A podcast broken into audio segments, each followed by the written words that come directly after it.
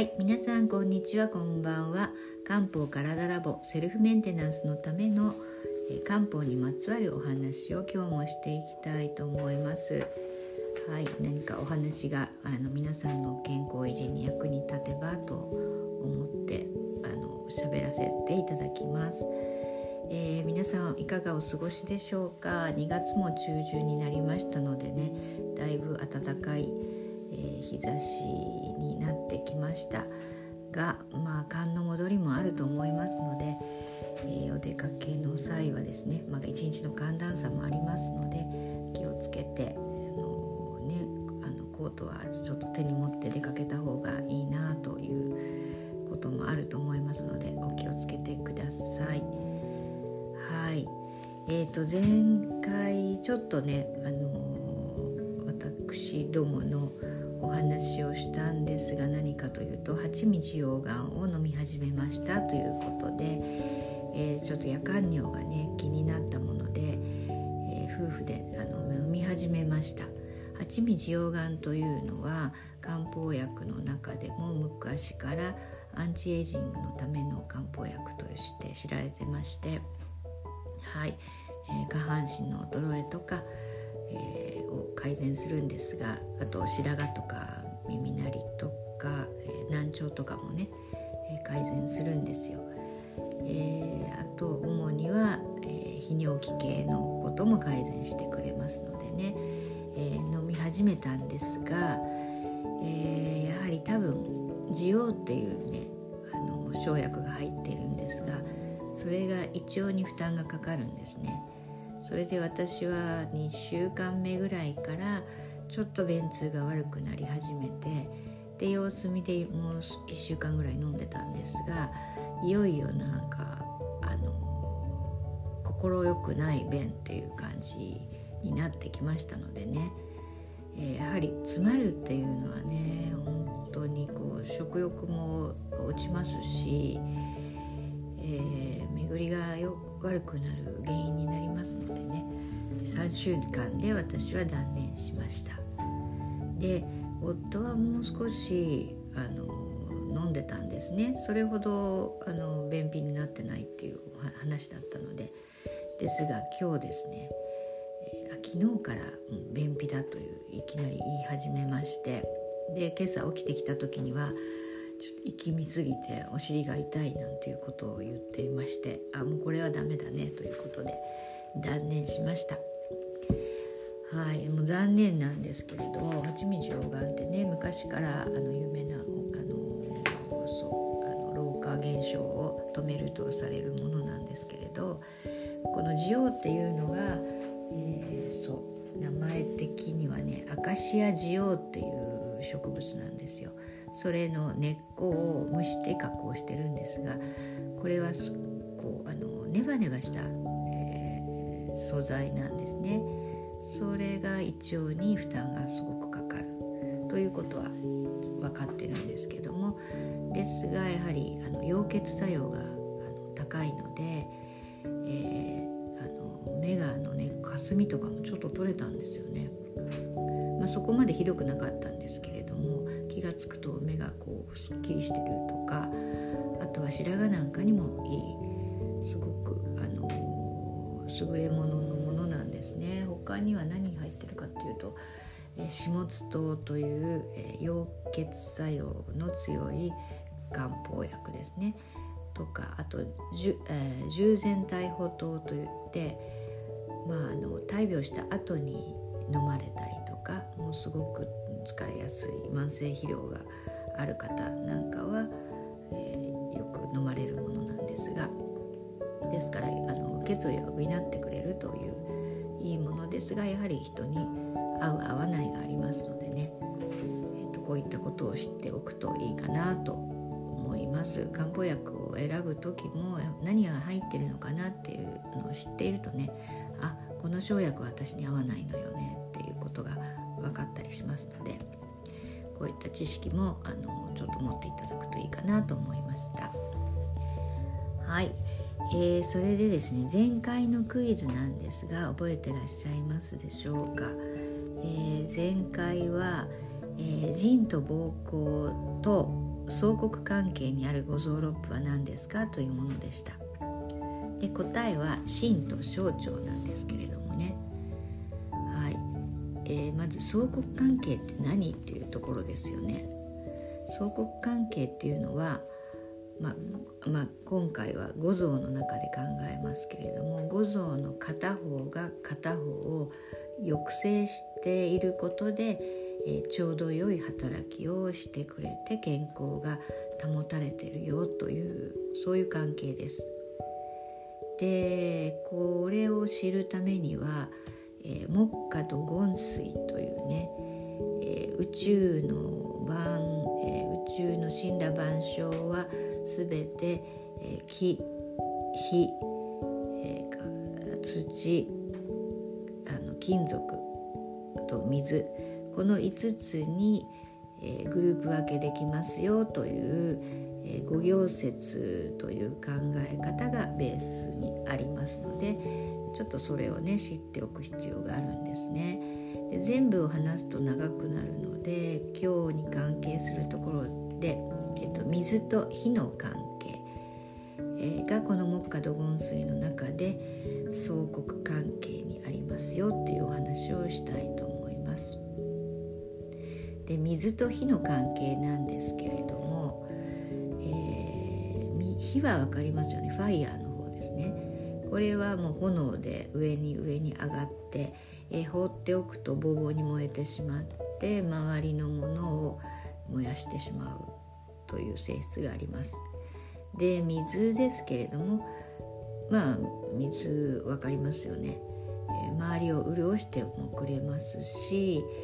まあ、冷やす効果もあるし、まあ、火消しをするという性質もあります。でこの2つの、えー、相国関係は、えー、水が適度に火を消してあげることで、えー、火は燃えすぎないで適度な炎が灯されるというものです。それを、えー、漢方の五臓六腑に、えー、五臓六腑に当てはめて考えるわけですね。で今回のテーマの、えー、腎と膀胱が水に属しています。で、えー、その相国関係にあるのが心と小腸でこれが火に属していますですから水に属しているものが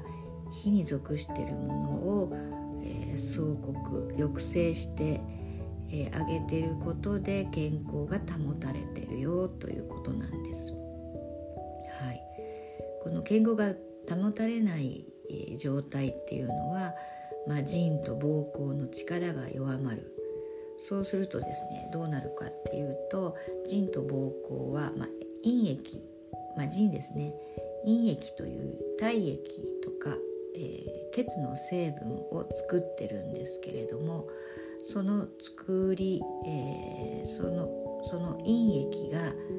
えー、足りなくなりますね。腎が弱まると。はい、そうすることでどうなるかというと芯が燃えてしまうわけです。で燃えると言っても本当に燃えてるわけではなくて更新してしまうということで動悸とかが激しくなったり不整脈になったり、えー、さらに進むと精神状態が悪くなります。精神状態悪くなると、えー、睡眠に影響を与えます。不眠になったり夢を多く見て熟睡できなくなります、はい、そしてさらにですね心と小腸はこの対ですので、まあ、表と裏の、えー、関係とも言いますけれども、えー、心の熱がですね小腸に飛んでしまって、えー、そのことで、えー、小腸に熱がもたらせます。頻尿になったりとか尿道に熱を持って、えー、尿を出す時に、えー、の熱感があったり痛かったりということが起こってきます。はいえー、このような状態の、え、病名っていうのがあるんですね漢方では。これは新人不幸っていう病名がついてるんです。心と腎が不幸、まああのよく交わらないという意味なんですけれどもという感じですけれどもね。はい、で新人不幸の症状はやはり、えーと、真の精神状態が悪くなる、まあ、動悸ですとか、えー、そうね、不整脈みたいなものが起こりあと腎の、えー、不調頻尿とかね尿泌尿器の病気が出たりですからこの2つが、え、出てきた時はあ心と腎の関係で、え、両方悪くなってるんだなというふうに考えるといいと思います。はい、でこの新人不幸の状態を改善する漢方薬というのもあります。これは精神電子院っていう名前なんですけれどもこの名前にあるように蓮子というねこれハスの実なんですけれどもこれを主役とした漢方薬で芯の熱を取ってくれてあと陰のあの陰じゃないよ。腎の陰液ですね。陰液が足りなくなったのを補ってくれるというそういう作用をしてくれる処方です。はい、ここに使われてる蓮子、まあ、蓮肉とも言うんですけど、まあ、ハスの実ですよね。ハスの種でもいいですけれども、はい、これは本当にね、えーと、火と腎と心に効いてくるんですけれどもまああの心と腎をあの養ってこのこの病気の場合ですね。心と腎を養ってくれて鎮静効果をもたらしてくれるという優れたものです。